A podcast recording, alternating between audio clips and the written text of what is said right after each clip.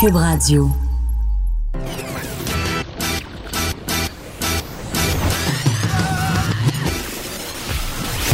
Pour elle, il n'y a jamais de mauvaise question. De 13 à 15. Les effronter. Avec Geneviève Peterson.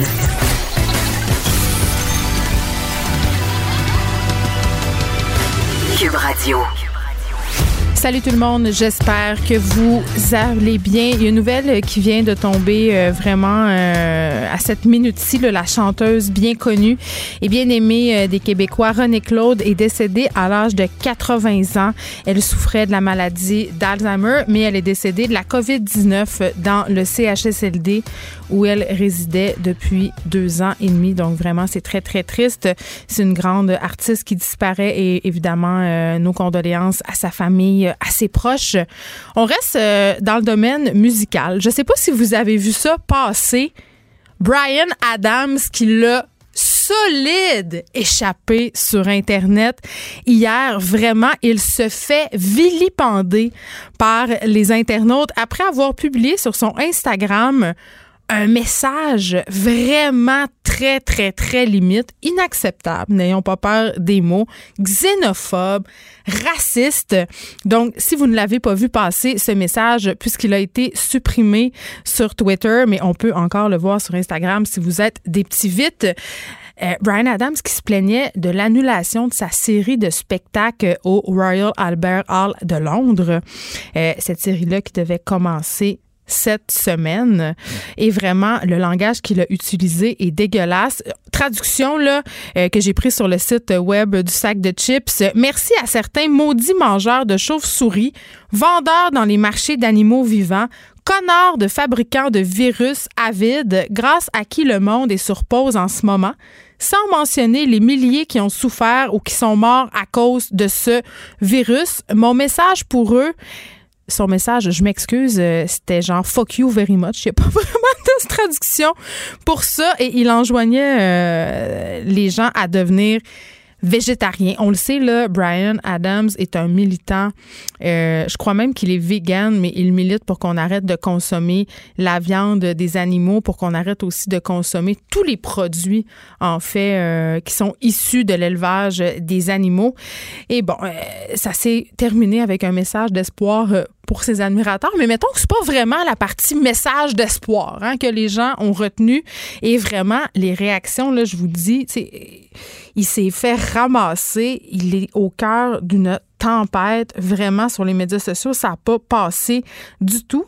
Ce matin, c'était l'un des sujets les plus populaires sur Twitter, Brian Adams. Donc vraiment, il s'est mis le pied dans la bouche. Euh, mais bon, il a supprimé ses publications. Euh, il aurait dû tourner ses doigts cette fois avant euh, d'écrire sur Internet. Allons tout de suite rejoindre, comme à notre habitude, le gouvernement Legault à notre point de presse. On vous revient tout de suite après avec Vincent Des services sociaux, Mme Danielle Mécan, et du directeur national de santé publique, Dr Horacio Arruda. Alors, Monsieur le Premier ministre, à vous la parole. Oui. Je vais enlever ça pour que tout le monde comprenne. Hmm. Bonjour tout le monde. Écoutez, euh, j'ai voulu euh, porter le masque, pas parce qu'on en a besoin ici, mais euh, parce que vous allez le voir, on veut faire une suggestion suggestion forte aux Québécois quand ils sortent euh, de chez eux. Donc, euh, je veux effectivement, avant de vous parler du bilan, de vous parler des fameux masques. Euh, on l'a dit depuis le début, il y a des consignes qu'on doit suivre pour freiner la propagation du virus. Les deux consignes les plus importantes, on les a beaucoup répétés, c'est d'abord se tenir, comme on le fait, à deux mètres de distance des autres personnes en tout temps. Deuxièmement, quand on touche à des objets qui auraient pu être touchés par d'autres personnes qui pourraient être infectées, de se laver les mains avec du savon. Mais il y a une troisième consigne qui est importante et puis, euh, bon, euh, qui vient ajouter qui est moins importante que les deux premières, mais qui peut quand même avoir un effet important, surtout si on s'approche à moins de deux mètres des autres personnes. Donc, euh, euh, c'est le masque. Et euh, ça n'a pas bougé, là, vous l'avez vu. Moi, c'est Mme Bergeron qui m'a donné ça, une, dame qui m'a envoyé ça comme cadeau. Euh, c'est fait à la main. On n'a pas besoin d'avoir un masque comme les gens qui sont dans les hôpitaux marque donc artisanale. certains appellent ça un couvre-visage. L'idée, et puis c'est important de le dire, le masque, c'est pour protéger les autres. Donc, c'est pas pour se protéger soi, c'est pour protéger les autres. Ça veut dire, si euh, on parle ou si encore pire, on tousse, et puis euh, on n'a pas le temps euh, de mettre son coude devant la bouche, comme ça m'arrive de temps en temps, vous l'avez déjà vu, mais là, le masque empêche de contaminer les autres c'est pas quelque chose qui est nécessairement nouveau euh, dans le monde. Je me souviens, je pense que je vous l'ai déjà compté, d'être allé au Japon il y a une vingtaine d'années. Et déjà à l'époque, euh, les gens qui avaient le rhume ou la grippe portaient un masque. C'est une question de respect pour les autres. ça peut même avoir des effets très positifs, entre autres, euh, pour la transmission du rhume et de la grippe. Donc, quand on a un virus, si on respecte les autres, techniquement, qui peuvent être euh, nos amis, nos voisins, nos parents, ben on ne veut pas leur donner le virus. Donc, quand on met un masque, c'est pour protéger les autres. Évidemment, si tout le monde le fait, bien, tout le monde se protège et on se retrouve dans une situation qui est euh, euh, idéale. Évidemment, quand on prend l'autobus ou le métro, ou qu'on est dans une situation où on n'est pas nécessairement capable de s'assurer d'avoir le 2 mètres. Par exemple, on rentre dans un magasin puis il y a beaucoup de monde dans le magasin. Ben, c'est mieux d'avoir un masque. Mais, euh, euh, évidemment, au début, ça fait bizarre de voir les gens avec les masques. J'ai vu euh, Cathy qui me regardait avec un drôle d'air tantôt quand elle m'a vu avec le masque. Mais on va s'habituer. On va s'habituer. Et euh, c'est une habitude qui est une bonne habitude qui va nous permettre plus rapidement de revenir à une vie un peu plus normale. Donc, très important euh, de le faire et euh, je le recommande. Moi, je demande à tous les Québécois, à Montréal puis dans le reste du Québec, quand vous sortez de chez vous, mettez-vous un masque. Donc, euh, si vous allez voir votre mère, si vous allez dans un magasin, sûrement si vous allez prendre l'autobus, portez un masque. Donc, euh, je souhaite voir le plus de Québécois possible partout au Québec porter le masque. Ceci étant dit, mon introduction étant finie, je reviens sur le bilan. Bilan du jour, bon, 118 décès hier. On est rendu à 3131. Évidemment, toutes mes pensées pour les proches, les familles de ces euh, victimes. La situation continue d'être très concentrée à Montréal. Sur les 118 décès, il y en a 113 qui viennent de la grande région euh, de Montréal. Bon, comme l'a expliqué euh, le docteur Arruda hier, il faut être prudent avec les chiffres journaliers parce qu'il y a des chiffres qui sont collectés sur un certain nombre de jours, mais ce n'est pas nécessairement des décès des 24 dernières heures. On va vous remettre euh, le fameux euh, tableau là, euh, que vous montrait le docteur Arruda hier, qui vient remettre dans la bonne journée les décès. Puis vous voyez que quand même une tendance positive, c'est-à-dire qu'il y a une diminution quand on les regarde journée par journée. Euh, concernant le nombre de cas, même si on a beaucoup augmenté le nombre de tests, euh, euh, on a 756 cas de plus, donc on est rendu à 39 225. C'est important de dire que sur les 39 000, il y en a au moins 10 000 qui sont guéris. Pour ce qui est des personnes hospitalisées, 1841 personnes, donc trois de plus qu'hier mais 186 euh, aux soins intensifs, c'est une autre diminution euh, de 7. Donc, on le voit depuis euh, quelques jours. Tranquillement, le nombre de personnes aux soins intensifs, qui sont les personnes qui sont dans les situations les plus critiques, ben, diminue tranquillement. Puis comme je viens de vous dire, ben c'est ça. Malgré l'augmentation du nombre de tests, le nombre de cas, 756, là, n'a pas augmenté, a même un peu diminué. Parlant du nombre de tests, dans une situation un petit peu paradoxale, euh, à beaucoup d'endroits, il nous manque de monde qui veulent avoir un test. Donc, euh, je fais un appel aujourd'hui, entre autres aux gens qui sont dans les zones chaudes, donc Montréal, Laval, allez vous faire tester. Donc, euh, évidemment, dans les prochains jours, euh, on va euh, tester de plus en plus des personnes même qui ne sont pas symptomatiques, mais bon, il reste que encore les gens qui veulent être testés, c'est des gens qui sont inquiets, donc souvent qui sont symptomatiques, mais ça va être important de tester beaucoup, entre autres dans la grande région de Montréal. Puis, euh, on a une capacité euh, euh, de, tester qui est à 16 17 000. Donc, on voudrait se rendre jusque-là, mais évidemment, il faut avoir des clients. Et c'est important. On va le faire dans les régions, mais c'est encore plus important, quartier par quartier à Montréal, parce que c'est là que la situation continue d'être difficile. D'ailleurs, je vous informe que jeudi et vendredi, je vais être à Montréal. Donc, euh, j'aurai l'occasion de rencontrer la mairesse de Montréal, Valérie Plante. Je vais avoir l'occasion aussi de rencontrer euh, les gens de la santé publique euh, à Montréal, puis d'autres intervenants là, qui sont dans les CIS, les CIUS, les différents CHSLD, donc des gens qui sont dans la gestion. Même si ce n'est pas une grosse diminution, on a eu encore hier une petite diminution euh, du nombre, euh, c'est-à-dire une augmentation du nombre de personnes qui sont revenues au travail. Donc, euh, je veux les remercier, entre autres dans les CHSLD. Tranquillement, le nombre d'employés réguliers revient. Et je continue à lancer mon appel à tous ceux qui ont fini leur quarantaine. S'il vous plaît, revenez dans nos CHSLD.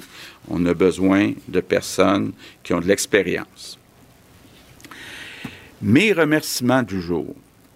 Écoutez, vous ne pouvez pas savoir comment ça m'a fait plaisir de voir les images hier soir des enfants qui retournaient à l'école ou dans les garderies. Gros sourire des enfants qui revoyaient leurs amis qu'ils n'avaient pas vus depuis deux mois. Ça, comme je le dis souvent, c'est comme ma paye euh, pour le travail que je peux faire ici au gouvernement du Québec. Je veux évidemment remercier les enseignants, enseignantes, les éducateurs, éducatrices, les chauffeurs d'autobus, les directions d'école, les concierges qui ont nettoyé les lieux. C'est pas simple de refaire une espèce de mini rentrée avec des nouvelles consignes. C'était d'ailleurs très drôle de voir euh, les jeunes enfants qui étaient à deux mètres les uns euh, des autres.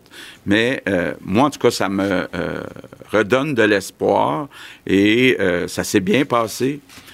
Donc, euh, euh, merci à tout le personnel qui s'est assuré que ça se fasse aussi bien. Donc, euh, c'est quand même là un beau message qu'on a vu là, puis qu'on a vu que les Québécois sont débrouillards, puis sont capables de s'organiser, même à quelques semaines d'avis. Je veux revenir sur le masque. bon, évidemment, nos façons de vivre vont changer au cours euh, des prochaines années. Euh, malheureusement, on ne pense pas que le, vaccin va arriver dans les prochains mois. Donc, il va falloir prendre des mesures pour euh, la gagner, cette bataille, reprendre le contrôle, en particulier à Montréal, reprendre le contrôle du virus. ça ne sera pas un long fleuve tranquille. Il va y avoir à un moment donné dans certains quartiers des éclosions, puis on va envoyer le plus de monde possible pour reprendre le contrôle dans ces euh, quartiers-là. Donc, je dis pas que ça, va être facile les prochains mois, mais si on suit bien les consignes, puis je sais que les Québécois sont capables de suivre les consignes. Donc, ça veut dire rester toujours à deux mètres, euh, porter le masque, quand on revient à la maison ou quand on a touché des objets que d'autres personnes auraient pu toucher, se laver les mains avec du savon. Moi, je suis convaincu que euh, qu'on est capable ensemble de la gagner cette bataille-là et puis de battre ce maudit virus-là. Donc, être capable de revoir progressivement une vie un peu plus normale. Je compte sur vous, je compte sur tous les Québécois. Merci.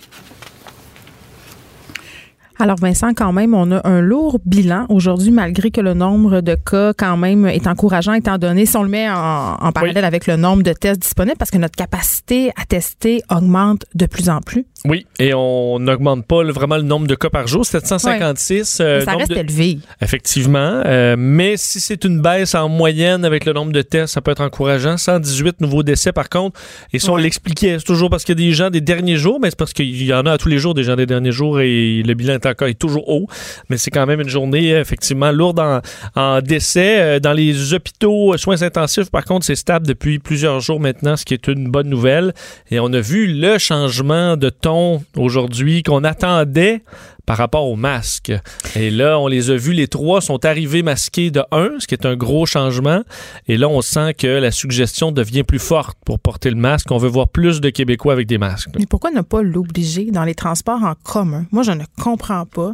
Parce que c'est impossible. J'en vois circuler des autobus euh, quand même allègrement. Et parfois, la distanciation sociale, euh, impossible. Et plusieurs pays, même la plupart des pays, entre autres d'Europe, euh, l'obligent. Alors, à suivre, on va aller à la période de questions. En français, nous allons euh, débuter aujourd'hui avec une question, une sous-question. Tommy Chouinard, La Presse. Bonjour.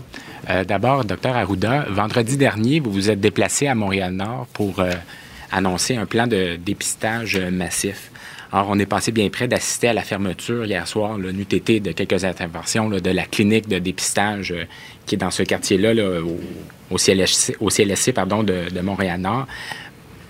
Pourquoi est-ce que c'est si difficile de mettre en œuvre ce plan de dépistage massif? Et clairement, combien de tests ont été faits à Montréal-Nord et quel diagnostic peut-on faire précisément de l'état de la contagion là-bas? Merci euh, pour la question.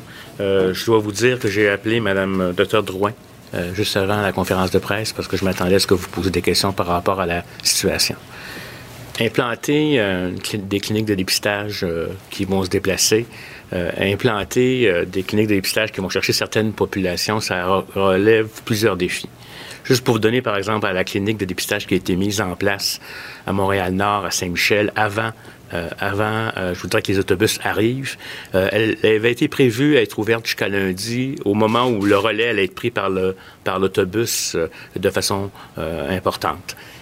Premièrement, il faut comprendre que dans la, clinique elle-même, les gens n'ont pas été au rendez-vous, alors qu'ils avaient une capacité de plusieurs euh, personnes. Ça a été la même affaire à Laval où on a fait euh, des dépistages, notamment dans Chemédé avec des accès, alors qu'ils s'attendaient à avoir euh, dix fois plus de cas. Ils ont eu à peu près à peine 90 personnes. Donc, il y a eu une décision qui a été prise à ce moment-là sur la perspective de, fermer le, ce CDD-là. Le, la planification euh, des autobus, il y a la question des autobus, mais aussi des ressources humaines pour la mettre à l'intérieur pour faire l'écart, a été aussi un peu plus longue. On ne se le cachera pas, plus longue que prévu. Et la pleine capacité de, des autobus va, va, être en place jeudi dernier. Mais, si vous me permettez, à Montréal, la semaine dernière, comparativement à l'avant-semaine dernière, ils avaient fait à peu près 1032 dépistages par jour euh, euh, comme tel. La semaine dernière, ils sont montés à 1900. Ça, c'est des dépistages dans les centres de dépistage. Donc, on a eu une augmentation de 900 tests euh, par jour qui ont eu lieu la semaine dernière. Et euh, les, unités mobiles qui, qui, qui, vont ajouter à peu près 200 tests supplémentaires ont été en mesure d'en faire seulement 100 à date. Donc, on a une combinaison de facteurs à la fois de réponse de la population qu'on va devoir stimuler. C'est pour ça que le premier ministre demande aux gens de ces quartiers-là de venir, parce que c'est pas parce qu'on l'offre nécessairement que les gens veulent venir le faire. Deux, il y a eu des enjeux de plus de ressources humaines pour être capable de faire les tests dans les autobus. Puis, euh, donc, euh, ce qu'on va faire, c'est qu'on pense qu'avec euh, ce qu'on vient de vous dire, c'est sûr qu'on a dit 14 000 vendredi dernier, on n'est pas rendu là. La semaine dernière, on était à 11 000 tests. Le week-end, il y a toujours une baisse à la fois parce que les gens se présentent moins, puis euh, pas parce que l'offre n'est pas là, mais les gens se présentent moins les week-ends. Donc, on pense bien qu'on va être en mesure d'augmenter et d'atteindre ce fameux 14 000 dans le courant de la semaine. Les chiffres d'hier n'arrive seulement que cet après-midi ou en, vers 3 ou 4 heures comme tel. Donc, on a, on sent une augmentation pas au rythme qu'on avait demandé, mais c'est pour ça qu'on va faire un push dans la population, qu'on invite les gens de ce secteur-là. D'ailleurs, le plan de Montréal va couvrir à la fois beaucoup la partie de Montréal-Est, Hochelaga, Montréal-Nord, va aussi aller à la Rivière-des-Prairies. Donc, il y a, l'autobus va se déplacer pour, et on va faire inviter les gens pour les avertir pour venir se présenter, particulièrement s'ils ont des symptômes ou s'ils ont été en contact avec un cas et qui sont asymptomatiques. Une question? Monsieur le Premier ministre, vous nous annoncez euh, votre présence à Montréal jeudi et vendredi. J'ai cru comprendre dans votre euh, allocution d'ouverture que vous entendez également rencontrer des gens de la gestion, là, euh, si j'ai bien compris. Est-ce que ça va à votre goût à, Montréal sur la façon d'opérer les choses? Bien, écoutez, la, situation est difficile. La situation est difficile en particulier dans les CHSLD. Il y a eu certains quartiers où il y a eu des éclosions, donc c'est pas simple. Euh, mais je pense que les gens, actuellement, font ce qu'ils doivent faire. Donc, euh, je suis quand même satisfait là, de, de, de, ce que les gens font avec les ressources qu'ils ont. Merci. Prochaine question, Patrice Bergeron, la presse canadienne. Bonjour à vous trois. Euh, hier, Monsieur le Premier ministre, vous avez dit que votre gouvernement allait donner des lignes directrices cet été pour la rentrée de septembre dans les collèges et universités, mais que vous espériez que l'enseignement aurait lieu en classe. Euh, beaucoup d'étudiants attendent toujours des communications de leur établissement, de leur département, leur faculté. Et il y a beaucoup d'étudiants aussi et de parents qui attendent des indications pour renouveler un bail ou non. Euh, d'autres demandent même des réductions de droits de scolarité s'il y a de l'enseignement en ligne. Qu'est-ce que vous leur dites à ces parents-là, ces étudiants-là qui attendent des réponses, qui attendent de savoir comment va se dérouler la rentrée dans les, collèges et universités euh, cet automne?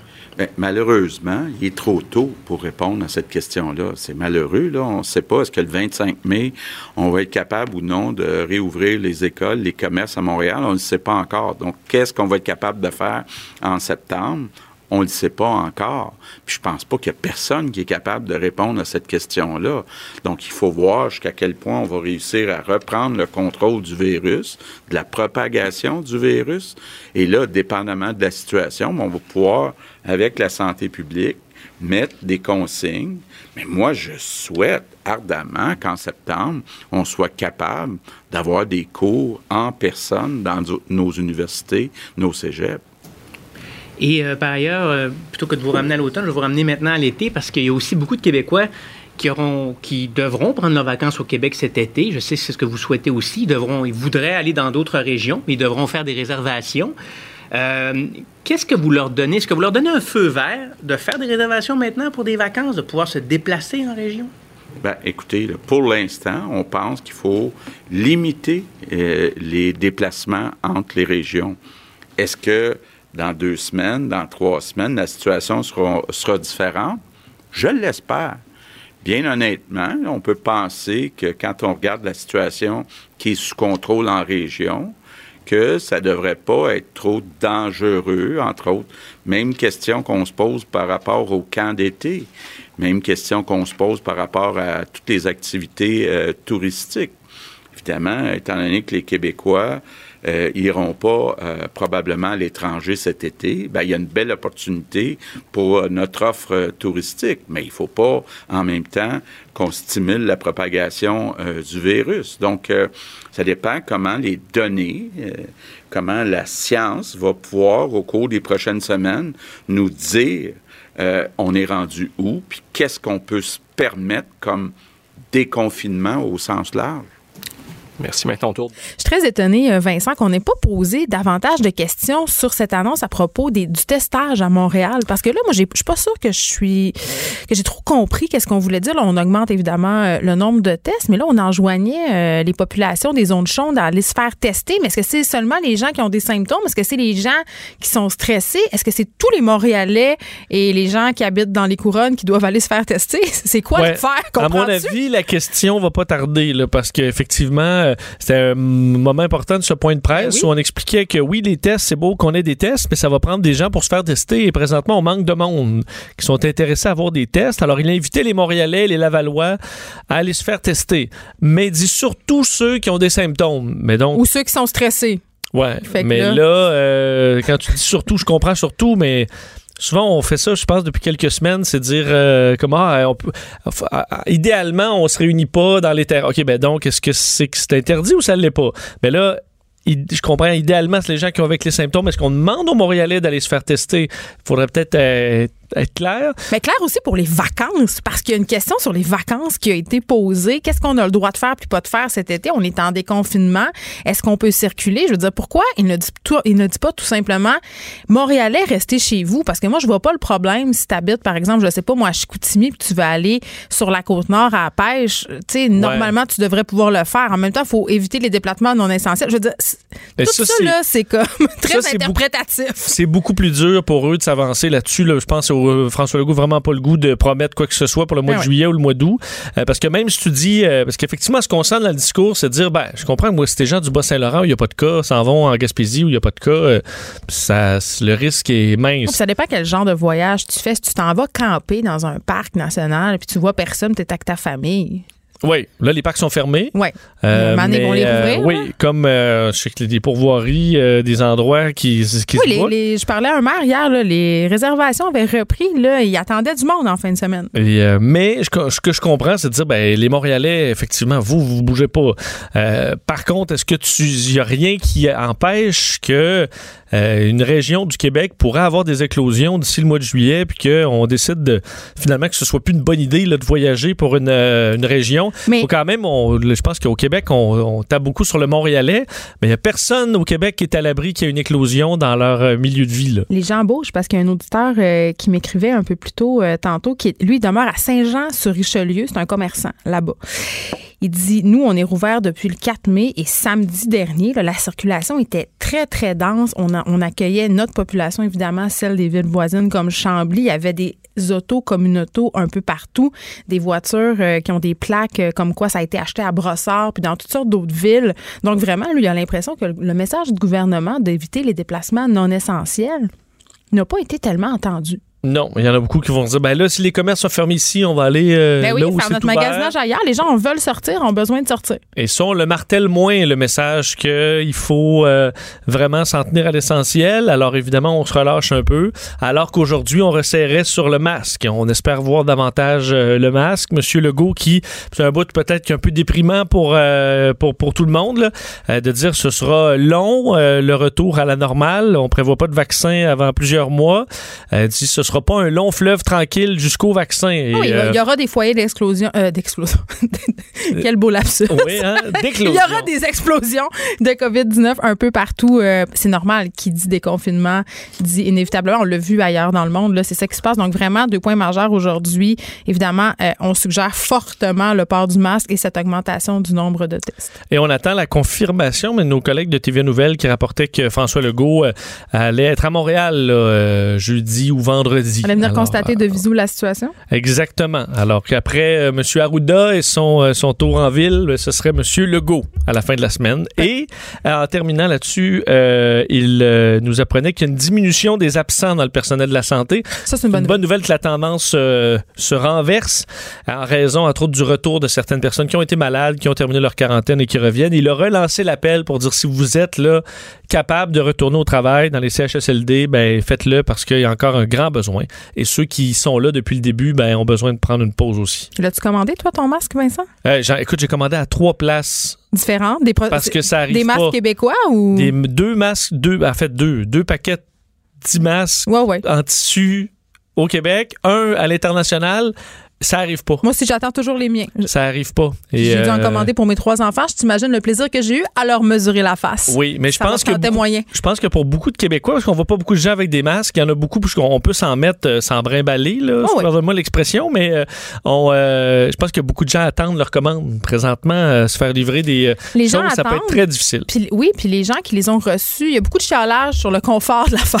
Je Oui, pense ben- que ça, là. Il y a des modèles aussi qui ont été, je veux, veux pas, des endroits qui ont fait ça quand même vite, là, le modèle. Il y en a qui c'est du tissu très épais, euh, qui pourrait faire pour l'hiver davantage, mais là, on arrive à l'été, ça peut être étouffant. Il y a certains modèles, veux pas, ça n'a pas été conçu pendant euh, des années en- des avec une imprimante 3D. aussi. là. Il y a des sportifs qui ont, qui ont testé des masques, euh, par exemple, lors d'une course à pied. Ça a l'air que c'est pas évident de courir Euh, avec un masque. sûr que non. Mais il y a des modèles meilleurs que d'autres. C'est pour ça que vous en Faites vos recherches. vous- faites, faites vos propres recherches. Ottawa qui annonce de l'aide pour les aînés. Oui, l'annonce de Justin Trudeau était encore à saveur économique aujourd'hui euh, et concernait les personnes plus âgées, ce qui était une demande depuis quand même un certain temps maintenant, entre autres par le réseau de la FADA qui critiquait le gouvernement fédéral pour euh, le, le- le- le- le temps que ça prenait avant d'aider les aînés. faut dire que euh, il y avait une critique quand même également dans, le, dans la population de dire, ben là, les aînés, euh, eux autres, ils n'ont pas perdu leur travail, là.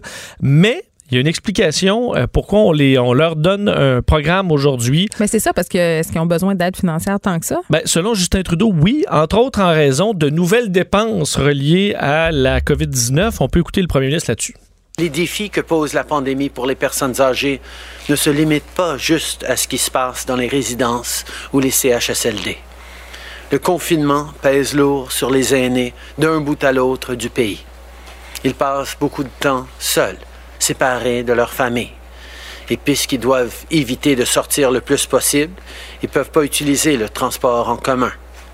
Ils comptent sur des services de livraison pour faire leurs courses et souvent, ça veut dire qu'ils ne peuvent pas profiter des soldes en magasin.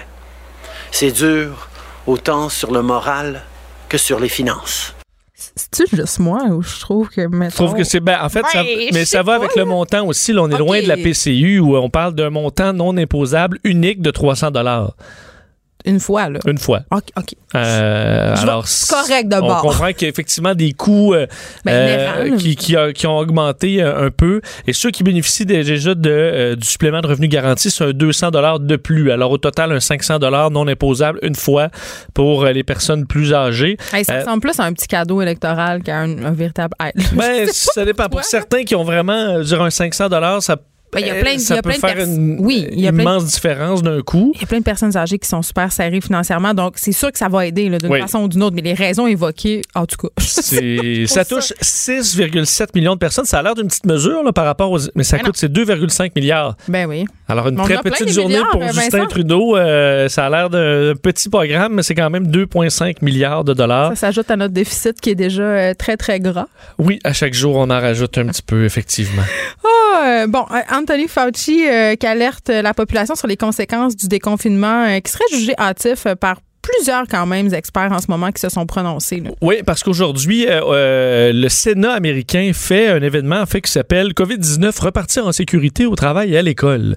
On débat avec différents experts sur la bonne façon de faire un déconfinement. On dirait les, campagnes de, de com à l'époque du nucléaire, où les gens Oh, oh. avaient peur des, des incidents nucléaires. Là, on nous donnait des petits pamphlets, cachez-vous sous votre bureau. C'est un, peu ça. C'est un peu le ton. Euh, D'ailleurs, ça fait un peu fin du monde la façon dont on fonctionne parce Ben que euh, le Sénat est pratiquement vide. On voit quelques, euh, quelques sénateurs assis, mais dans une grande pièce vide où il y a une caméra au centre, un peu comme dans l'émission Le Cercle. là, Dans le temps, c'est vide autour. Et on va rejoindre les experts chez eux. là. Comme Anthony Fauci, l'épidémiologiste, quand même au cœur de la réponse américaine, est à la maison. Là. Il parle via Zoom ou Skype ou peu importe. Alors, ça donne une... Ça, ça- Ça fait très épisode de 24. ça fait un peu particulier, effectivement. Et Anthony Fauci, son discours aujourd'hui, c'était d'alerter qu'une réouverture trop rapide pourrait avoir des conséquences très graves euh, aux États-Unis. Euh, il explique que pour qu'une ville, une, ré- une région, un État se déconfine, il faudrait qu'il y ait les conditions nécessaires, soit une baisse de l'épidémie détectée pendant 14 jours. Et ça, même ici, on l'a pas vraiment vu. Non, puis ça a l'air de Euh, rien, mais c'est très, très long, 14 jours, là, pour enregistrer des bails jour après jour. C'est une, une mesure très longue. Effectivement. Et il explique que le bilan actuel, qui est de 80 000 morts aux États-Unis, est probablement grandement sous-évalué en raison de nombreux décès dans les maisons. Et il invite aussi à une très grande prudence concernant les enfants. Explique que oui, les statistiques montrent qu'ils sont très peu affectés, mais il y a beaucoup d'inconnus. Mais il y a Entre autres, cette maladie là, qu'on relie à la maladie de Kawasaki qui touche les enfants. Un très petit nombre quand même, mais ça inquiète plusieurs euh, Ah, moi, ça m'a chercheurs. Alors- 5 plusieurs parents aussi. Et ça inquiète M. Fauci aussi qui demande la plus grande prudence là-dedans, ce qui quand même détonne avec le discours du président qui a davantage le- la pédale au fond pour euh, repartir l'économie. Oui, puis je pense aussi euh, qu'on nous apaise un peu en nous disant qu'il sera toujours possible de revenir en arrière. Hum, ça, ça peut être dur. Là, on n'est pas prêt à ça. Vincent on te retrouve tantôt avec Salut. Mario Dumont. Geneviève Peterson, la seule effrontée qui sait se faire aimer. Jusqu'à 15, vous écoutez Les effrontés. D'autres auditeurs qui nous écrivent par rapport au déconfinement et cette peur euh, qu'ont certaines personnes en région de voir débarquer des Montréalais et vraiment on a deux sons de cloche euh, de la part euh, des habitants des régions et aussi des villégiateurs qui désirent se rendre à leur chalet. Il y a Sylvie Forgue qui m'écrit jeudi, simplement en effectuant un déplacement essentiel vers la boucherie, été en mesure de constater le trafic qui se dirigeait vers le nord pour déplacement essentiel, entre guillemets, bien sûr, ponton, roulotte, etc. Bien que nous soyons une région touristique et en vivant, il n'y a aucune infrastructure en ce moment, il n'y a aucune activité disponible. Pourtant, elle dit, Madame Ford, que les épiceries sont littéralement bondées de gens. Elle dit la seule image que j'ai par rapport à ce déconfinement, c'est celle d'un chien qu'on laisse seul avec un bol de moulé rempli à rabat en lui ordonnant d'être raisonnable et de ne pas tout manger d'un trait c'est quand même une image très, très forte. Et tu as l'autre point de vue. Tu as le point de vue de la personne qui a son chalet. Donc, euh, il y a un auditeur qui désire, euh, désire, puis on comprend pourquoi, garder l'anonymat, qui m'écrit qu'il y a des situations quand même d'exception. On en a un peu parlé euh, par ailleurs hier avec le maire de la TUC aller à son chalet, OK, à un chalet isolé, sans croiser personne, avec sa nourriture. C'est-à-dire, tu vas avant t'acheter tes affaires à l'épicerie. Lui considère ça correct parce qu'il dit écoutez, là, moi, je paye des taxes municipales, je paye une deuxième hypothèque, on est dans le bois. Faut pas prendre les, gens pour des caves. On est intelligent. On fera pas exprès d'aller voir les gens et d'aller dans les commerces. Facile de généraliser et d'avoir peur. Pardon. On fait quand même vivre un petit village près de notre chalet depuis un an et demi. On achète des matériaux de construction. On va au restaurant. On va à l'épicerie. On paie des services. On encourage les fermes. On fait partie de la communauté quand même aussi un point de vue intéressant. C'est vrai que si tu contribues à une communauté depuis des années, de sentir que cette communauté-là veut plus vraiment avoir affaire à toi, je sais pas. Donc, on a deux sons de cloche, euh, je crois, mais je pense que vraiment, dans les deux, dans les deux cas, ce qu'on nous dit, c'est faites preuve d'intelligence. Bon, c'est clair que vous avez vu passer la petite danse hein, du docteur Arruda? Hein, sur les médias sociaux. Euh, il y a une vidéo qui a été mise en ligne euh, présentant une espèce de chorégraphie euh, du docteur Arruda et de Rod Lestud au profit du refuge des jeunes. Et ça, ça circule et vraiment, ça a créé tout un tollé. D'ailleurs, le refuge des jeunes s'est publiquement dissocié de la vidéo. On parle avec un expert en gestion de crise de la crédibilité du directeur national de la santé publique euh, qui semble en prendre un coup depuis, oui, cette apparition en ligne, mais pas juste ça. Depuis quelque temps, quand même, euh, il est critiqué, on en parle, on le critique. Alors, tout de suite, parler avec Victor Henriquez, expert en gestion de crise. Monsieur Henriquez, bonjour. Bonjour, Mme Peterson. Écoutez, euh, avant qu'on se plonge euh, dans la persona du docteur euh, Arruda, quand même, tantôt, au point de presse, on a vu le premier ministre Legault arriver avec bon, la, ministre McCann, le docteur Arruda était masqué. C'est un message, mm-hmm. c'est un message fort qu'on envoie à la population. C'est un message clair. Euh, vous savez, euh, ça fait longtemps qu'on entend parler de cette question des masques. La, particularité des masques, c'est qu'ils ne protègent pas les gens qui le portent, mais les gens qui les entourent. Sauf que je pense qu'on est rendu dans cette crise à vouloir mm. protéger les gens qui nous entourent. Je pense que le premier ministre l'a bien compris. C'est un message clair qu'il envoie. Et bien entendu, avant de pouvoir obliger les gens à faire quelque chose, il faut leur démontrer que c'est utile. En faisant ce geste-là, c'est ce qu'ils désirent faire. Je pense que c'est un bon geste. Peut-être qu'il arrive même un peu tard, très honnêtement, mais euh, je pense que ça va peut-être, euh, ça va certainement permettre aux gens de comprendre que le port du masque en public est une question de, de vie en société et qu'il devient maintenant essentiel dans cette crise-là de, de l'implanter comme une habitude de vie. euh, le premier ministre a demandé aux gens de se responsabiliser par rapport à ça et je pense qu'ils vont le faire. C'est une technique qui est largement utilisée par le gouvernement Legault depuis le début de la crise, c'est-à-dire de préparer tranquillement, pas vite, les gens à adopter euh, des comportements. Vous pensez que c'est une stratégie peut-être euh, qui va aboutir à l'obligation du masque dans certains contextes, M. Enriquez? Ben, si on regarde le déconfinement de Montréal, si déconfinement il y a lieu à un moment donné, c'est certain que dans les transports en commun, euh, je ne sais pas si vous avez vu, Geneviève, certaines images à Paris hier des transports en commun qui ah étaient pleins de gens. Et euh, ce que ça, ça démontre que dans un transport en commun, garder le 2 mètres est quasiment impossible. Lorsqu'on ne peut pas garder le 2 mètres, et ça, la CNSST, entre autres, l'a mis dans ses guides pour le milieu de travail, mm. vous devez porter des équipements de protection qui protègent les gens autour de vous et qui, ultimement, les autres vous protègent aussi. Donc, je pense qu'ultimement, dans le déconfinement, confinement de Montréal, il y aura certainement un besoin de, euh, de, mettre l'utilisation des masques de l'avant. Est-ce que ce sera par une obligation? Je vais être très honnête avec vous. Euh, comme analyste en, gestion de crise en ce moment, au-delà des gestes du gouvernement, euh, je sens une certaine absence de la mairesse de Montréal. Ben oui, elle a juste fait un petit mot de présentation vendredi passé. On aurait dit la présentation un exposé oral en deuxième année. Je comprends pas pourquoi elle n'est pas allée au bat plus que ça. je n'ai pas compris. Il y a un manque de leadership à Montréal en ce moment. Euh, je, vous savez, euh, Dr Mayou est un personnage très coloré, mais je l'entendais dire ce matin qu'il fallait mettre Montréal sous tutelle. Euh, peut-être pas d'aller jusque-là, mais certainement à la ville de Montréal, on doit se réveiller. Elle a été très active pour que M. Trudeau ferme les frontières, mais depuis ce temps-là, on ne l'a pas revu. Hmm. C'est elle qui devrait dire j'ai besoin qu'on impose les masques à Montréal. C'est elle qui devrait donner l'exemple de ce que sa ville peut faire pour éviter le décon pour permettre le déconfinement, parce que c'est dans sa ville que la problématique est la plus forte en ce moment. Et ça, là-dessus, je suis extrêmement surpris. En communication, en gestion de crise, on dit que la prise en charge doit être faite au plus haut niveau. La ville de Montréal est frappée directement et le plus haut niveau dort en ce moment. Mm. Euh, c'est quelque chose qu'il va falloir euh, s'adresser rapidement. Oui, docteur Maillot qui était au micro de Richard euh, Martineau ce matin. Bon, parlons de ce fameux vidéo, si vous voulez bien, M. Enriquez, quand même, parce que ça fait beaucoup jaser depuis hier. Est-ce que c'était une bonne ou une mauvaise idée de participer à ce vidéo-là pour le docteur Arruda? Vous savez, Dr Arruda, depuis le début, on le dit, c'est un personnage. C'est un homme qui a eu à choisir entre la médecine et le théâtre et on voit dans sa façon d'être cette dualité de sa personnalité.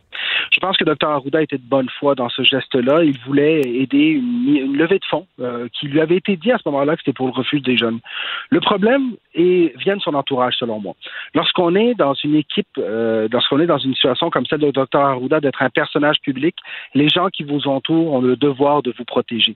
Et vous protéger à ce moment-là, ça veut dire appeler le refuge des jeunes et leur demander est-ce que vous autorisez cette vidéo? Parce qu'entre vous et moi, si le refuge des jeunes avait dit oui, nous autorisons cette vidéo, puis on a besoin de fonds, la polémique ne serait pas la même. Dr Arruda a fait un geste de bonne foi pour aider un organisme. Oui, mais timing is everything. Et là, c'était peut-être pas le bon timing? Non, non, c'est sûr que le timing est peut-être pas parfait, mais vous savez, euh, je pense qu'à ce moment-ci, euh, vous savez, je, pense au refuge des jeunes ou d'autres organismes qui veulent faire des levées de fonds. Les gens cherchent par tous les moyens de trouver des façons de faire vivre leurs organismes. Et la cause est noble. Alors, je hmm. veux juste mettre en perspective que je ne pense pas qu'ici, de la part de Dr Arruda, il y a une erreur de mauvaise foi ou une volonté d'être visible. Cependant, il y a une chose qui est claire cette dualité de sa personnalité commence à lui peser énormément. Mais peser ou il devient dépendant? J'ai l'impression qu'il est un petit peu devenu, et là, pardonnez cette expression, mais une espèce d'attention whore. Ben, peut-être qu'il est un peu, peut-être qu'il est un peu trop visible, je vous l'accorde, mais en même temps, c'est ce qu'il est. C'est ce qu'on aimait au début aussi. Alors, vous savez, lorsqu'on aime un personnage parce qu'il est coloré, qu'il est visible, qu'il nous parle directement et qu'il nous ressemble, après ça, lorsqu'on vit avec les côtés plus négatifs de ce côté-là, c'est là où je vous dis l'important, c'est de le protéger contre lui-même et de, et de le protéger aussi en le mettant dans une position où est-ce que la raison pour laquelle aujourd'hui c'est un tollé, c'est que la situation n'est pas contrôlée. C'est que nous n'avons pas de clarté dans la communication. Donc son équipe n'a pas fait son travail, c'est ce que vous me dites, M. Enriquez? Son équipe l'a échappé. Son équipe l'a échappé, ça, ça j'en suis convaincu. Hmm. Son équipe avait un devoir de vérification à faire. Son équipe a un devoir de conseil à le faire parce que c'est eux qui ont la distance. En ce moment, vous savez, j'ai envie de vous dire qu'il y a de la fatigue. Euh, j'ai envie de vous dire aussi que dans ces équipes-là, envie de dire à vos auditeurs qu'il faut mm. penser aussi que ce sont des êtres humains qui sont dans une crise énorme depuis huit semaines. Mm. Il y a des erreurs comme celle-là qui se font. C'est pour ça que lorsqu'on met en place des équipes de gestion de crise, on pense à la rotation des équipes, par exemple, à permettre aux gens de se reposer dans des ben situations de même pour avoir de la clairvoyance. Donc, je pense que c'est un cumul de tout ça. Mais très sincèrement, je ne pense pas que M. Dr Arruda va perdre son poste à cause de cet événement-là non plus. Mm. Euh, c'est une situation qui nous qui l'oblige à revoir un peu son positionnement, certainement. Et il a embauché d'ailleurs quelqu'un en gestion d'image la semaine dernière, probablement pour l'aider là-dessus. Monsieur Enrique, j'en profite euh, pour souligner, euh, pour le bien des auditeurs, euh, que le docteur Arruda vient de dire pendant la période des questions qu'il n'était pas impossible que la santé publique rende obligatoire le port du masque dans certaines circonstances. Alors voilà, c'est dit. Avant de se quitter, Monsieur Enriquez, parlons d'un récent sondage par rapport, si on veut, à l'appréciation des Québécois de la gestion de crise par le gouvernement du Québec au début, on le sait, la population était vraiment en adéquation avec toutes les actions du gouvernement, même que critiquer le gouvernement euh, valait aux journalistes d'être vraiment euh, décriés sur la place publique. Là, on voit que ce taux de satisfaction-là va sans cesse en baissant. Ça, c'est normal?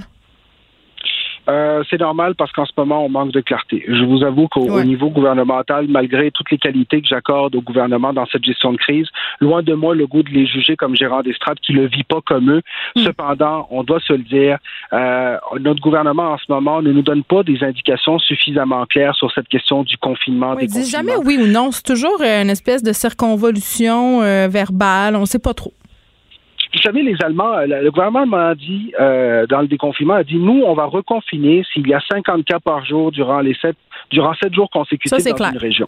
Ça, c'est clair. Au Québec, on n'est pas dans cette position-là en ce moment et c'est dommage. On n'a pas d'indicatif. Vous savez, la fameuse courbe aplatie, personne ne sait qu'est-ce qui nous démontre que la courbe est aplatie ou pas. Euh, c'est une nombre de décès, c'est une nombre de cas. Comment est-ce, comment est-ce qu'on se rassure nous-mêmes avec le délai qu'on nous donne? Et à ce moment-ci, la liste des CHSLD, par exemple, n'est plus publique à ce moment-ci. On nous la promettait pour hier. Elle n'est pas encore sortie. Donc, il y a plein d'éléments sur lesquels on avait beaucoup de transparence au début, ou est-ce qu'on en a beaucoup moins à ce moment-ci? Je suis curieux de savoir quelles sont les raisons de tout ça. Je pense que d'une certaine façon, la machine gouvernementale est peut-être un peu dépassée par la situation. Mais ils savent pas quoi faire. C'est ça la vérité, là, honnêtement. Ils sont au même point que nous, là. Ils improvisent. C'est ce que je pense aussi, mais vous savez, il y a des endroits où est-ce qu'on improvise avec un peu plus de clarté. Il faut revenir à l'essentiel. La transparence, on revient toujours à ça.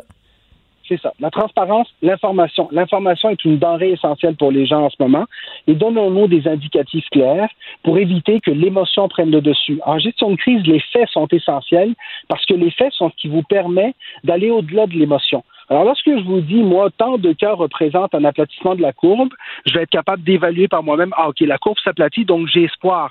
Je me dis que ça va aller mieux. Ça me rassure. Alors, là, en ce moment, le gouvernement gère les émotions des gens, mais avec peu de clarté et peu de faits. C'est ce qui nuit à, sa, à son image, à sa crédibilité et bien entendu au sondage ultimement. Je pense qu'on n'est pas dans une zone où on est frustré contre notre gouvernement d'une façon durable, mais je pense qu'ultimement, il y a un signal ici pour le gouvernement qui faut recentrer le message. il y a une impatience. Victor Enriquez, merci expert en gestion de crise. Peut-être que ça serait le temps pour le gouvernement euh, Legault de lâcher le, le ton, euh, tu sais, père de famille euh, et justement de donner des informations claires, concises. C'est ce dont la population semble avoir besoin en ce moment. Merci beaucoup de nous avoir parlé. Merci à vous. À bientôt. Les effronter. Avec Geneviève Peterson. Les vrais enjeux. Les vraies questions.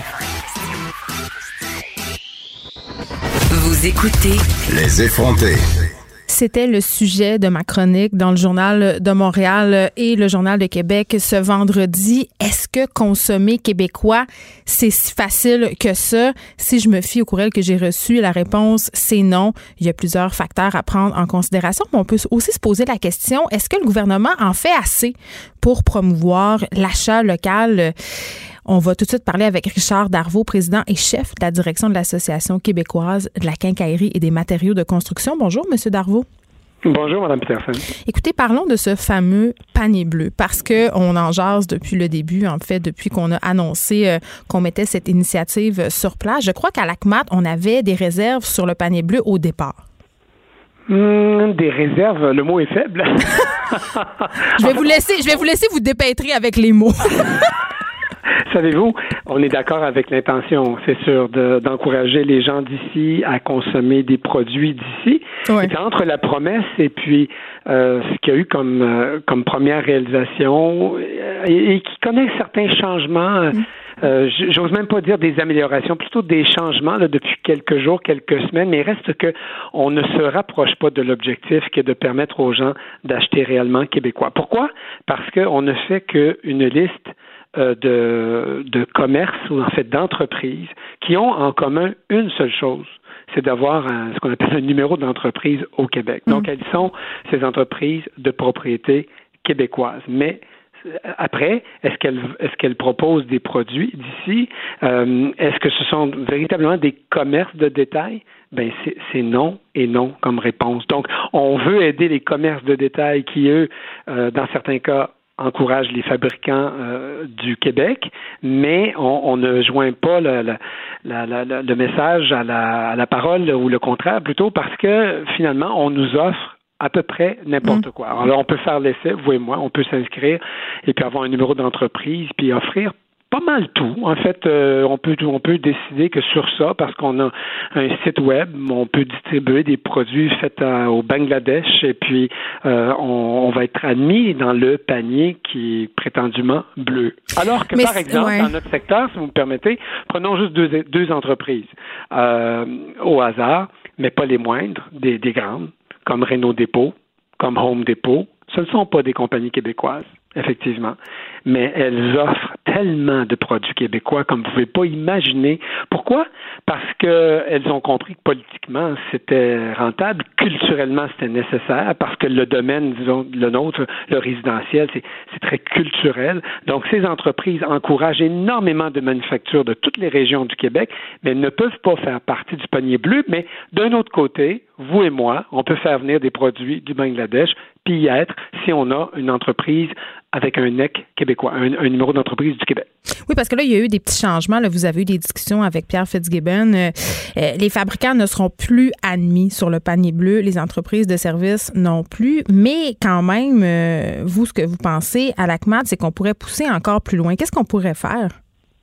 Les fabricants n'y sont plus admis, mais ils y sont toujours entre vous et moi. Alors, oh. si euh, vous me donnez cinq minutes, on fait aller nos petits doigts, puis on marque n'importe quel mot-clé, puis on va retrouver beaucoup de fabricants. Les installateurs, c'est-à-dire les entreprises qui offrent des services, qui normalement, ces services-là devraient être greffés à des commerces de détail, euh, s'y retrouvent encore également, bien que la promesse dise qu'ils sont interdits. Mais ça, je peux comprendre que, compte tenu qu'au début, c'était un peu euh, permissif, là, au fur et à mesure, avec euh, peu de ressources, je crois, ben il faut qu'ils fassent la filtration et qu'ils éliminent des gens. Nous, on a des, des gens de notre industrie qui ont, qui ont compris le message, qui ont dit écoute, on n'a pas d'affaires là, effectivement, on ne vend pas aux consommateurs, on va essayer de se retirer. Et là, le site collabore avec, avec ces gens-là. Nous, on pense que le principal changement, ça serait d'arrêter d'avoir comme premier critère, euh, en fait, de, de ne pas permettre aux entreprises qui sont pas réelles d'y être. Alors, Attendez, je suis pas sûre de comprendre. Vous voulez parler des entreprises qui n'auraient pas pignon sur rue? Ouais. Mais oui, mais en même temps, M. Darvaux, je comprends, mais si moi, mettons, je me pars une entreprise purement virtuelle, parce que on le sait, le, commerce au détail est en crise, puis les frais de locaux, c'est absolument vraiment très, très élevé dans plusieurs secteurs. Si c'est une entreprise québécoise qui fabrique des objets ici, c'est quoi le problème? Euh, oui, si c'était une entreprise qui fabrique des produits d'ici, oui, je suis d'accord avec vous, mais là, c'est comme je vous dis, c'est vraiment n'importe qui. là, je suis tombé tout à l'heure, juste avant en entendant pour l'entrevue, j'ai tapé notre mot-clé à nous, le matériau de construction, puis j'ai vu une entreprise qui est carrément américaine, mais dont le gars a une maison ici au Québec et puis il propose des produits américains. Donc, il faudrait qu'il y ait des vérifications.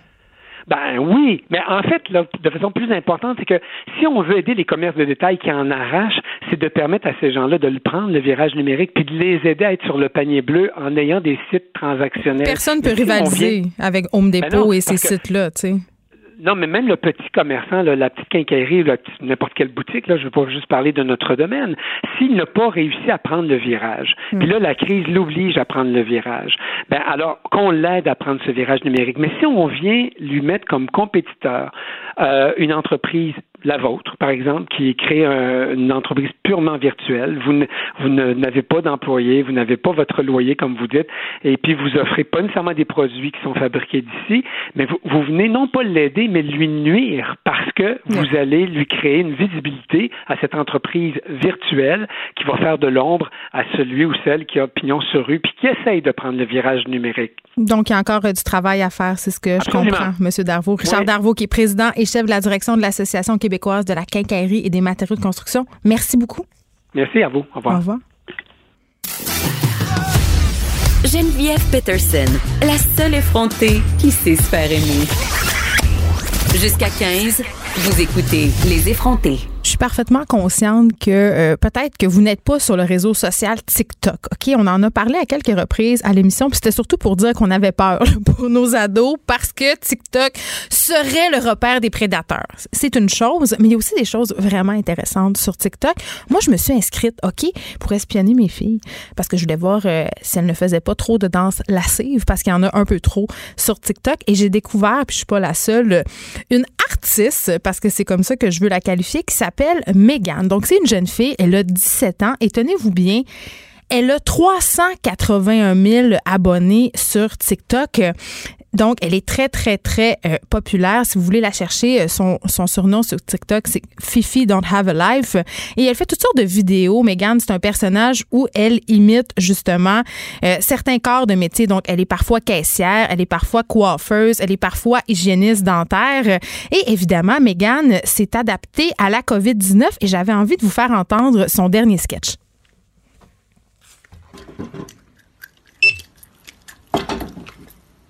Madame, tu viens-tu de tousser?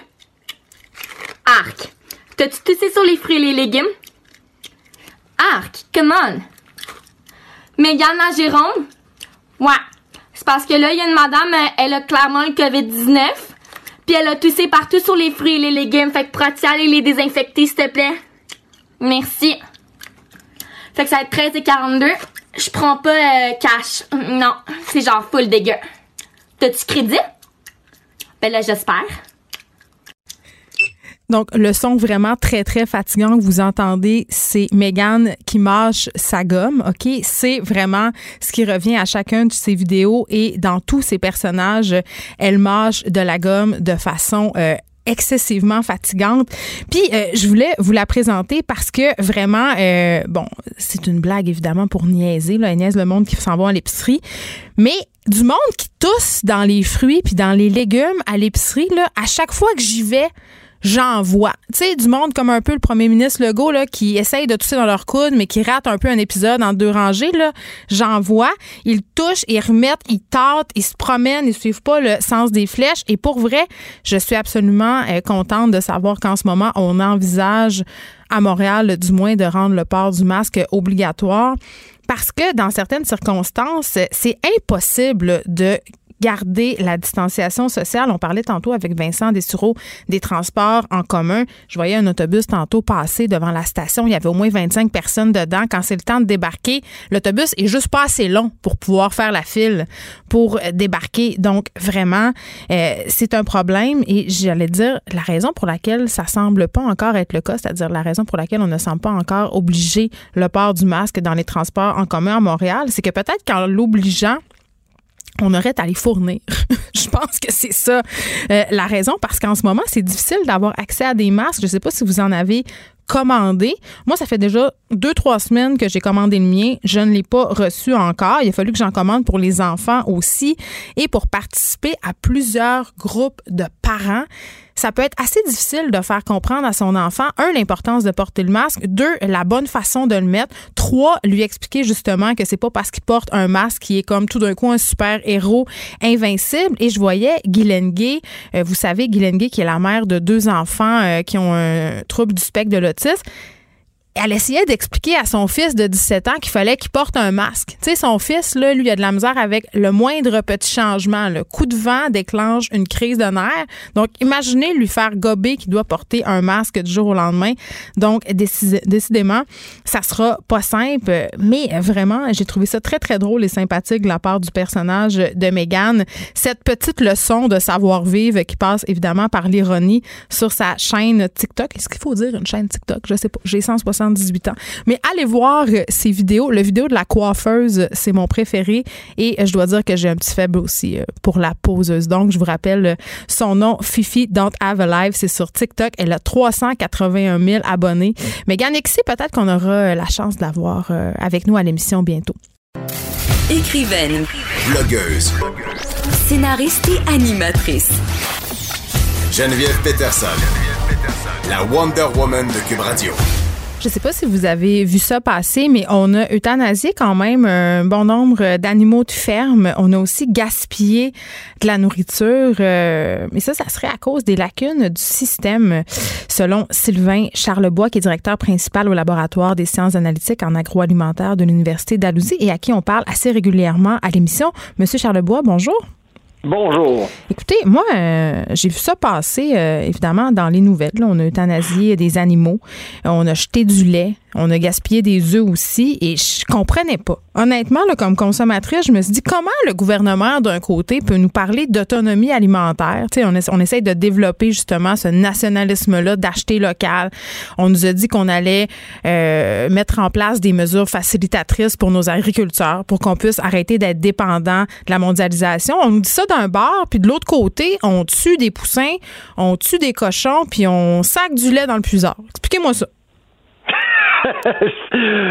ouais, c'est euh, ça fait dur, hein? Ben, mais il faut pas blâmer euh, les agriculteurs parce que les agriculteurs le font parce qu'ils n'ont pas le choix. Et c'est là qui est le problème, c'est qu'ils n'ont pas le choix. Pourquoi ils n'ont pas le choix? parce que la chaîne d'approvisionnement euh, n'est pas flexible, n'est pas capable, n'est pas en mesure de s'ajuster. le goulot d'étranglement, c'est vraiment la transformation, que ce soit au niveau de la transformation animalière, là, mm-hmm. avec euh, les euh, abattoirs qui ferment, là, ça crée des arriérés, puis souvent, euh, le temps que ça prend pour envoyer les animaux à l'abattoir, c'est trop. Alors, à ce moment-là, le, produit, donc l'animal, ne fait plus l'affaire. Celui qui arriverait dans nos assiettes. Ben, l'autre chose, c'est que la pandémie fait en sorte qu'il y, y, a certains ports qui vaut pas qui vaut plus grand chose. Alors, la, solution facile, euh, c'est d'euthanasier euh, des porcs. Euh, donc, dans le cas des, du porc, c'est 93 000 porcs. Puis moi, j'ai l'impression que c'est un un chiffre sous-estimé. J'ai l'impression qu'il y en a plus que ça. Parce que justement, on ne veut pas attirer trop l'attention des médias. le poulet, c'est un ça émane de la gestion de l'offre. Les œufs, le poulet, le lait, c'est c'est la gestion de l'offre. Donc, on produit ce qu'on a besoin, mais tout d'un coup, on en a trop parce que justement le service alimentaire, la restauration est fermé. Oui, mais excusez, là, M. Charlebois, là, euh, je comprends là, que c'est la question de la gestion de l'œuvre, puis en limite, c'est une bonne chose qu'on ait ça au Canada. Là. Sauf que euh, en ce ben, moment, on a des gens. Oui, là, c'est ça, c'est ça. On n'est plus sûr parce qu'en ce moment, on a des gens qui ont perdu leur job. Le taux de chômage explose. il y a des Québécois en ce moment qui ont de la misère à mettre du pain puis du beurre sur la table, OK? Puis nous, pendant ce temps-là, ben, on prend une ressource qui pourrait être utilisée pour, pour des personnes qui sont dans le besoin, puis on la gaspille. Je veux dire, c'est inconcevable qu'on fasse ça. C'est c'est contre-productif, c'est anti-environnemental. Comprenez-vous, ça n'a pas de sens. Ce que je trouve bizarre, c'est que Daphne Cameron, dans la presse, a, obtenu des chiffres hmm. euh, sur l'euthanasie des, des poulets. Euh, Bloomberg a apporté le fait qu'il y a 93 000 porcs euh, qui ont été euthanasiés. Encore une fois, je pense que ces chiffres-là sont sous-estimés. 200 000 poussins. 200 000 poussins au-dessus d'un million de d'œufs aussi. Mais malgré ça. on a une pénurie d'œufs, hein, juste le dire. Il y a vous là, qui posez des questions, de bonnes questions, mais il n'y a pas grand monde qui pose des questions parce que dans le fond, on se dit bon, mais si on a acheté ces choses-là, on doit les jeter puis on bon, on écoute on écoute euh, notre filière et puis mais il n'y a personne qui se pose des questions à savoir qu'est-ce qu'on peut faire à part de ça? C'est la, solution facile, c'est justement de discarter le produit, d'euthanasier des produits. Ça se passe partout dans le monde. Parce que ça coûte moins cher que de gérer? Absolument. Mais ça prend une vision, ça prend une stratégie et ça prend plus d'efforts. Dans le lait, je vais revenir au lait, par exemple. Bon, des vaches qui, évidemment, peuvent pas arrêter de faire du lait, on peut faire du biocarburant avec du lait. On peut faire de la vodka avec du lait. On peut. Oh, là, ça me parle. Vodka? Vodka et lait. Ouais. Donc, il y a toujours toutes sortes de solutions qu'on peut trouver. La Chine a une réserve stratégique pour le porc. On peut conserver du porc pour jusqu'à un an. Mais on, nous, on est décidé au Canada de tuer 93 000 porcs pour rien. Mais oui, puis là, je veux pas faire euh, de la démagogie, là, quand même, là, euh, M. Charlebois, c'est pas mon genre, mais d'un côté, on tue des poussins, puis d'un autre côté, tu as des gens qui voudraient acheter du poulet. Par exemple, François Lambert a fait une sortie à ce sujet-là en disant que c'était impossible pour lui de s'en procurer parce qu'il y avait une pénurie. Je veux dire, c'est complète. C'est d'un ouais. sans nom. Ça, que les intérêts ne convergent pas, euh, surtout euh, au sein de la filière. Comme par exemple, la transformation ont des problèmes, les producteurs ont des problèmes, mais il y a personne qui se parle. Ils vont se parler, ils vont se rencontrer, mais ils vont pas hmm. Nécessairement faire de la coordination verticale, surtout en temps de crise. On s'assoit pas autour d'une même table, comme on voit par exemple, je sais pas moi, au Danemark ou en Hollande, où vraiment il y a une intégration verticale, on se parle, on, on, on gère des crises ensemble, on partage des objectifs de travail à long terme pour justement assurer une sécurité alimentaire à une population. Au Canada, il n'y a pas grand-chose, malgré même si l'Union des producteurs agricoles vont vous dire non, on travaille très fort avec les transformateurs, pas comparativement à ce que je voyais dans le monde. Mais c'est-tu aussi euh, un peu en partie explicable avec le fait que, bon, certaines associations producteurs travaillent beaucoup en silo? On n'a pas une vision holistique de l'agriculture euh, au, Québec? Par exemple, il y a certains producteurs de lait au Québec qui ont tenté de, euh, de en fait, de peut-être de trouver euh, un, nouveau chemin pour leur, le lait, le surplus de lait, parce que c'est certain que les producteurs, là... Ils font pas ça de gaieté de cœur, là. C'est pas ça qu'ils veulent faire. Mais pour trouver un autre cheminement, une autre filière, comme la filière énergétique, c'est pas facile. Et il n'y a pas un encouragement de le faire. C'est simplement, on, on leur demande de jeter du lait dans les égouts et c'est tout. Et le pire de ça, puisque c'est sous de la gestion de l'offre, à long terme, qui qui paye pour tout ça? Mais c'est nous. les consommateurs. Puis en plus, ça donne aussi euh, beaucoup d'arguments aux militants euh, véganes, les opposants de l'exploitation animale, ce type de comportement-là. Oh mon Dieu, c'est incroyable. La COVID actuellement, là, euh, génère de très beaux cas pour le mouvement végan. Non, mais ils ont raison. Ah, absolument, absolument. Et c'est pour ça que ça, c'est inquiétant un peu parce que quand même, le port du Québec, euh, le bœuf Québec, ce sont tous de, très bons produits qui méritent une autre image. Mais si on gère pas euh, cette crise-là comme il faut, si on se pose pas de bonnes questions, on va répéter les mêmes erreurs, puis tout d'un coup, on pourrait avoir justement un revirement total de différents secteurs puis être obligé d'importer euh, notre part de la Chine, ce qui serait un peu contre-productif. On devrait euh, peut-être se servir de cette crise-là justement pour essayer de revoir euh, notre modèle au Québec. J'en parlais hier justement avec Marc Séguin. Sylvain Charlebois, merci, c'est toujours un plaisir. La dernière fois qu'on s'est parlé, je vous disais, je me demandais si le jardin Fever allait me prendre. Je vous confirme qu'il m'a pas encore pris. Là. j'essaie de faire ah. pousser un ananas dans un verre d'eau depuis trois semaines, puis ça fait juste sentir le kéli. bon, c'est ça. Écoutez, je suis pas bonne. Sylvain Charlebois, directeur. je continue. Je, vais, je persiste et signe, directeur principal au laboratoire de sciences analytiques en agroalimentaire de l'Université d'Alousie. C'est toujours un plaisir de vous parler. Merci. Au revoir. Les effrontés. Avec Geneviève Peterson.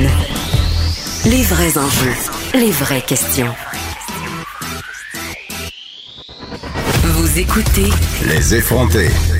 Donc, leur masque qui sera possiblement rendu obligatoire, euh, du moins dans la région de Montréal. C'est ce qu'a annoncé le docteur Horacio Arruda. Vincent Dessour va être de retour euh, dans quelques instants pour faire un tour des nouvelles à l'international. J'en profite un peu pour parler de Doug Ford qui est en conférence de presse en ce moment. Hier, il a fait une belle boulette quand même. Je ne sais pas si vous avez vu ça passer, euh, mais se faisant questionner sur son souper de fête des mères, il a dit qu'il avait passé une excellente fête des mères et qu'il avait fait un repas, qu'il avait partagé un repas avec ses filles. Et là, les journalistes, évidemment, ont sauté là-dessus pour dire, Monsieur Ford, vous avez donc brisé les règles du confinement et il a essayé de se dépatouiller dans tout ça en disant, écoutez, oh, les gens de mes filles n'étaient pas là, c'était seulement un souper en famille. Hein?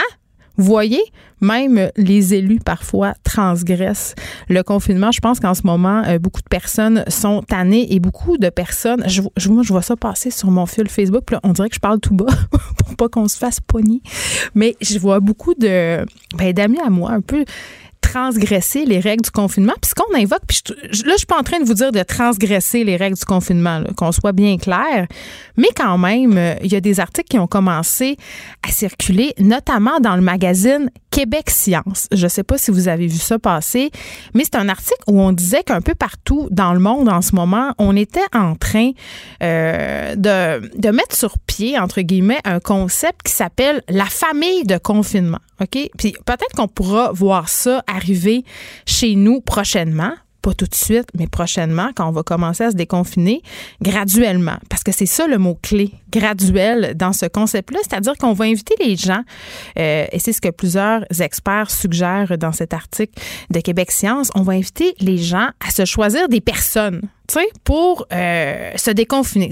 Je vous donne un exemple. Mettons, moi, je suis Geneviève, j'habite avec mes trois enfants, je trouve le temps long, mes enfants sont pas retournés à l'école, puis je me dis, bon, je pourrais choisir d'avoir des contacts avec la famille de mon amie Émilie. Émilie qui a aussi trois enfants. Et là, comme ça, on se créerait une espèce de petit groupe de confinage pour un peu éviter de sombrer dans la dépression parce qu'on le sait, là, c'est ce qu'on craint en ce moment. Et d'ailleurs, euh, la ministre Mécan en parlait la semaine dernière. Quand on a atteint un certain temps après euh, ce fameux plateau, là, ben, les gens, c'est là qu'ils commencent à déprimer, c'est là qu'ils commencent à trouver le temps long et c'est là qu'ils commencent comme Doug Ford, à transgresser les règles. Alors, à un moment donné, il serait peut-être pertinent de se créer, si on veut, des familles de confinement, c'est-à-dire de choisir certaines personnes, de bien déterminer les risques et de se dire, ben écoutez, moi j'aurai des contacts avec justement mon amie Émilie, euh, mon chum, euh, le troisième voisin. Et là, euh, bon, la limite dans tout ça, évidemment, puis c'est ça, parce que j'en discutais avec quelques personnes dans mon entourage récemment, je me disais, ce serait peut-être une bonne idée à un dans cette stratégie de déconfinement de choisir des personnes comme ça ben c'est sûr que qui dit plus de monde dit plus de risques, mais c'est en même temps comment tu fais pour t'assurer que ces gens-là n'ont pas d'autres personnes. Et là, ça fait une espèce de goulot d'étranglement et on assiste, euh, bon, à à une re-recontamination, mais à un moment donné, il va falloir se déconfiner et la famille de déconfinement est quand même une bonne euh, option. On a entendu euh, Vincent qui vient de rentrer dans le studio, on a entendu le docteur Arruda euh, tantôt dire qu'on pensait peut-être à rendre obligatoire le masque dans certaines régions. oui, oui, euh, oui c'est pas. Oui, effectivement, c'est euh, c'est pas exclu. Euh, on sait qu'il avait dit que c'était impossible au niveau légal. Oui, mais là, on a, c'est parce que tantôt on disait, on est en train de nous enligner, puis on lui a posé directement la question. Oui. Et, là, si les gens ne respectent pas le, le, port du masque, ben on va peut-être l'obliger. Alors, euh, ça a été un peu flou. Mais je veux vraiment vous faire entendre. Il vient de se passer quelque chose dans ce point à la toute fin du point de presse, où on a posé la question au docteur Arruda sur la fameuse vidéo là, de rap. Euh. Bon, on, avait un expert de relations publiques tantôt à cet effet euh, qui nous a dit que son équipe l'avait échappé. Oui, et il, il a voulu terminer en revenant là-dessus. Il est devenu extrêmement émotif, M. Ah, Arruda. Ça donne un extrait vraiment particulier. C'est confondu en excuses. Il semblait vraiment très bouleversé par ce qui s'est passé. Monsieur Arruda, euh, je vous fais entendre euh, ce qui s'est passé quelques secondes pensant que c'était un Facebook un peu comme moi j'ai euh, interne. Bon, ben ça. Ensuite, il m'a posé une question, c'est si j'avais une cause particulière que je défendais. J'ai trouvé que la, situation des itinérants et des jeunes dans la rue et des jeunes était effroyable et que je trouvais que si moi j'avais, mais sans penser une minute que ça serait une, collègue de socio-financement avec euh, ce que j'ai vu par après, euh, les deux vidéos euh, côte à côte. Donc, moi, je peux vous dire qu'à chaque nuit, à 2 heures du matin, je regarde les décès et j'ai le cœur qui me tourne.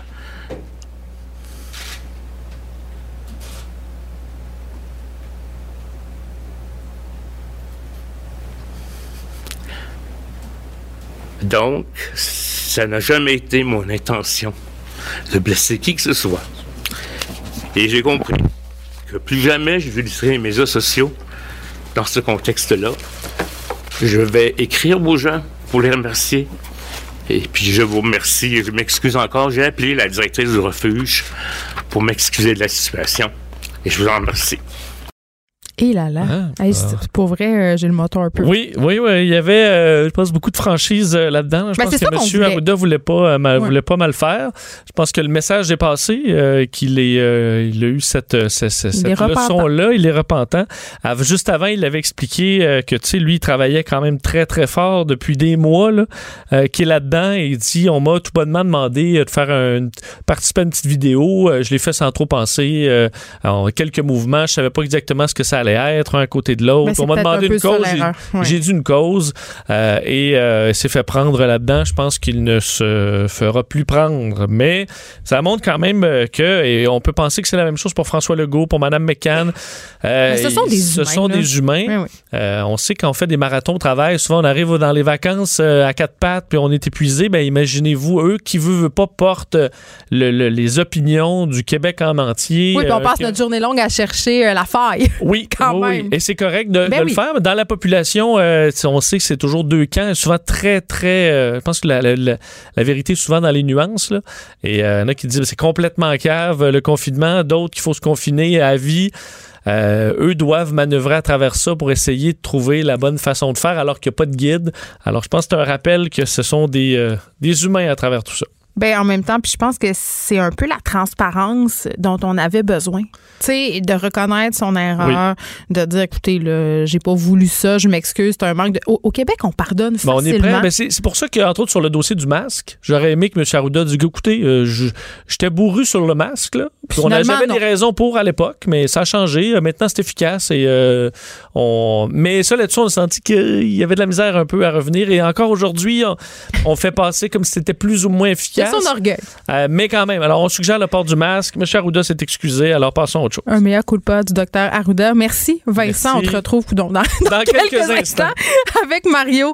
Merci, Frédéric Mocoll à la recherche, Gabriel Meunier à la mise en onde. Moi, je dois vous avouer que je m'en vais directement là, là, là, parce qu'il fait très, très beau.